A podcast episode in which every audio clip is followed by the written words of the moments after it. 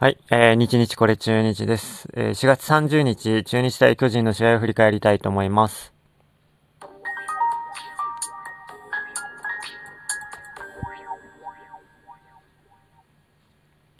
はい、えー、日は変わってしまってるんですけども、4月30日昨日のですね、中日対巨人東京ドームで7回戦がありました。えー、結果ですが、3対2で中日が見事勝利を収めています。はい。えー、これね、えー、巨人が先発投手、菅野だったんですよね。で、去年、菅野に対して確か1回も勝ててなくて、えー、直近で25イニング連続無失点、点を取れてないっていう状況だったので、えー、今のね、中日のヒンダのね、打線も相まって、えー、もう負け確実かなと思ってたんですけど、そこはちょっと、えー、予想を裏切られましたね。え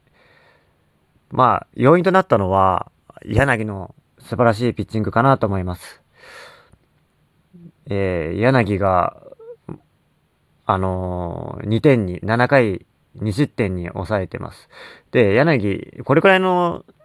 えー、えピッチングは今年結構してくれてるんですけど、あの、柳はね、よく、あのー、まあ、結果的にね、クオリティスタート、クオリティスタートって6回ね、3失点以内とかっていうのは結構、柳あるんですけど、ちょっとね、毎回毎回柳に注文しちゃってはいるんですが、えっ、ー、とね、あのー、先制点をね、よく与えちゃってたんですよね、柳って。で、だけどその後は、あの、追加点を許さず抑えるみたいな感じとかだったんですけど、えー、昨日の試合はもう素晴らしいですね。先制点は与えない。で、点を与えるとしても、自分が降板するまでは、えー、リードした状態で降板すると。で、7回表まで3対0になってて、7回裏にね、あの、3点取られるんじゃなくて、まあ2点に抑えて、で、マウンドを降りたと。もうこれはもうエースの条件ですよね。もう素晴らしいと思います。今年だからこの柳がね、あの、クオリティスタートはやってくれてはいるんですけど、えっ、と、こういったそのリードを保ったまま、えー、クオリティスタートというのが、という試合がどんどん増えていけば、必然的に中日の勝ちが増えるんじゃないかなと。まあ、9回のね、あの、ライデル・マルチネスは盤石ですし、あとね、8回、祖父江が調子悪い中、8回はね、あの、昨日みたいに、えー、又吉であったり、えー、まあ、ワンポイントで服であったり、あとまあ、藤島とかね、いろいろ使えることができると思うので、そうするとね、もう、本当に柳が7回とかまで投げてくれれば、もう、勝てる試合がすごい増えていくんじゃないかなと思って、菅野にね、勝てたってことはもうすごいことですよね。ちょっと、今後も期待してしまう内容でした。はい。で、あと昨日は、あのー、ちょっと選抜スタメンオーダーを見たときに、まあ17時半ぐらいにね、あのー、スタメンも発表されてたのでちょっと見たんですけど、ちょっと目を疑ってしまいましたね。あのー、正直あの一番最初の印象は、これ2軍の試合かなと思ってしまいました。あのというのも、あの、セカンドに高松、1番でね、あの、高松が入って、で、大島も下がって、センター、滝野がね、あの、出てって、で、あと、ネオもね、あの、レフトで使われてた、レフトだったよな。レフトで相変わらず使われてたってことで、この3人もね、あの、20代前半の人がいて、ちょっとこれ、かなり珍しいなと思ってしまいました。だけど、この作戦がね、あの、見事にはまり、その足でね、揺さぶりたいという、与田監督の意向をがですね、見事ハマった素晴らしい試合だったのかなと、まあ、今年一の会心の出来の試合だったんじゃないかなと、はい、あの、思います。で、見事にね、あの、高松は、えー、決勝タイムリーなんじゃないですかね。ライト前にね、あの、打ったりして、滝野は、あの、ヒットは出ませんでしたけど、ちょっとあの、すごい、えー、若い力が躍動したなという試合でした。まあ、あの、大島に変えてで、大島別に調子悪くないんでね、あの、多分、今日の試合からまた大島復帰するとは思うんですけど、大島はね、あの、今年、200安打にね、ぜひ調整し挑戦してほしいので、あの、試合には出てほしいんですよね、個人的には。うん。なのでまあ、大島にも頑張ってもらいたいです。で、やっぱね、こうやってあの、急に出た人が活躍するっていうのは結構いいことだと思うんですよね。あの、今後もね、あの、高松を使い続けてほしいと思うんですけど、果たして、その、1年間通して、ね、あの、試合に毎日出て、出続けるということをしたことない選手が、あの、それをね、いきなり急にできるかというのは多分できないと思うので、多分休み休みになると思うんですね。あの、まあ、3試合出たら、また安倍が出てくるとか、違う人が出てくるとか、三俣が出てくるとか、なんかそういう感じになると思うんですけど、まあね、あの、個人的には、あの、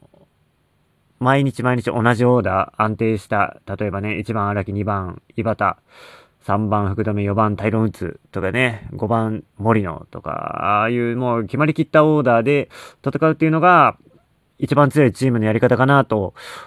は思うんですけど、レギュラーが決まってるっていうのがね。だから個人的にはそっちの方が好きなんですけど、まあ、こうやってね、あの、ポットでの選手が入れ替わり立ち替わりで、あの、すぐ活躍するっていう状況も、えー、すごい必要なことかなと思うんです。まあ、あとは、その、ポット出てくる選手がもう、控えてるんだよっ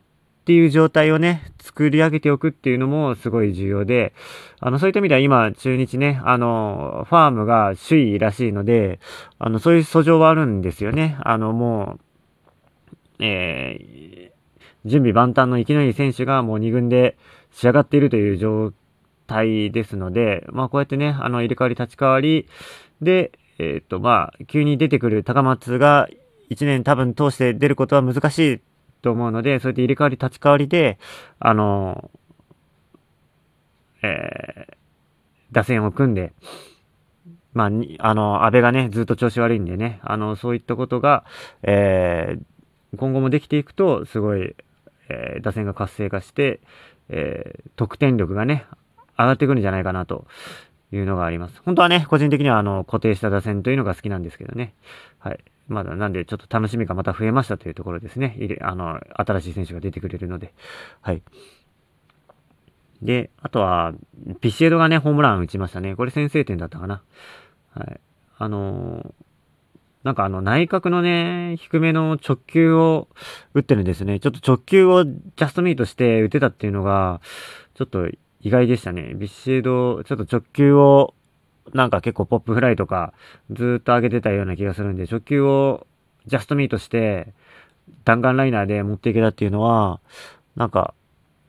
復調のきっかけに、まぐれかもどうかわかんないけど、復調のきっかけにね、してほしいかなと思います。どんどんね、打ってほしいですね。これでビシェド3本目ですかね、ホームラン。あの、増えてきてるんで、嬉しいですね。というより、あの、ビシエドね、やっぱ、これを見て、やっぱり中日というのはビシエドダメのチームなんだなというのはちょっと改めて感じましたね。あの、ビシエド、怪我でね、休んでたんですけど、怪我から復帰したのが4月20日の横浜戦からなんですね。で、その横浜戦から数えて、昨日の巨人戦でちょうど10試合経過しましたと。その間の成績が5勝4敗1分けなんですね。で、4敗の中のうちの3つは、えー、神宮でね、もったいない3連敗をしてしまったと。あのうちね、2つぐらいは引き分けでできたんじゃないかと思ってるんですけど、という試合なんで、やっぱりあの、ビシエドが帰ってくると、勝ち、勝てるようになるんですね。その前の、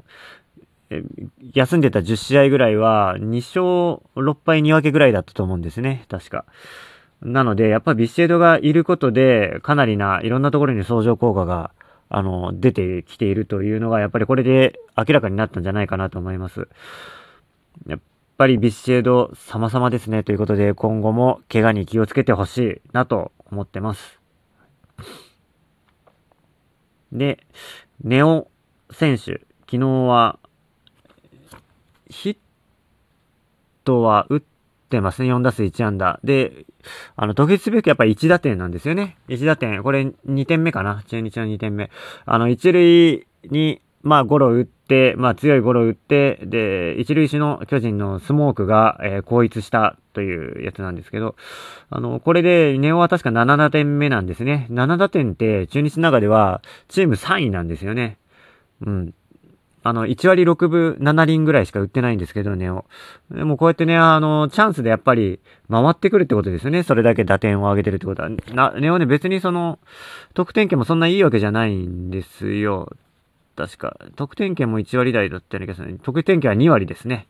2割です。だからね、このあの、打点を上げてくれるっていうのがやっぱりね、持ってる、選手というなんか証拠なんじゃないかなと思っていて、ちょっとネオはね、今後もあの、ずっと続かり続けてほしいなと改めて思ったところです。で、地味にね、あの、あとは高橋周平選手が3安打打ちました。4月30日、3安打。2割7分8厘に上がりました。で、またね、あの、へっぴり腰で打った、軽く振ったような当たりが、えー、レフトフェンス直撃の二塁打ということでね、やっぱパワーがついてるんじゃないかなというところがあります。あの、もっとね、あの、あと、やっぱ僕、ここ何、何度も言い続けてるんですが、5月ね、あの、昔、高橋周平、MVP 取った月なんですよね。あの、なので、あの、猛打賞が、の日本記録にね、届くんじゃないかっていう時がありましたよね。2年前ぐらい。なんでちょっと5月は期待しちゃうんですよね。で、4月30日5月になる1個手前で、猛打賞を打ったということで、ちょっと、これから調子を上げてきてほしいなと。高橋周平が、ビシエドの後の高橋周平がね、バンバン打ちまくればもう、それなりにね、得点というのは期待できるので、まあ、ちょっと高橋周平、やっぱ打線の要かなと思ってます。はい。というわけで、えー、4月、5月になりましたが、5月最初の試合は、えー、もう、小笠原ということでね、あのー、また応援していきたいと思います。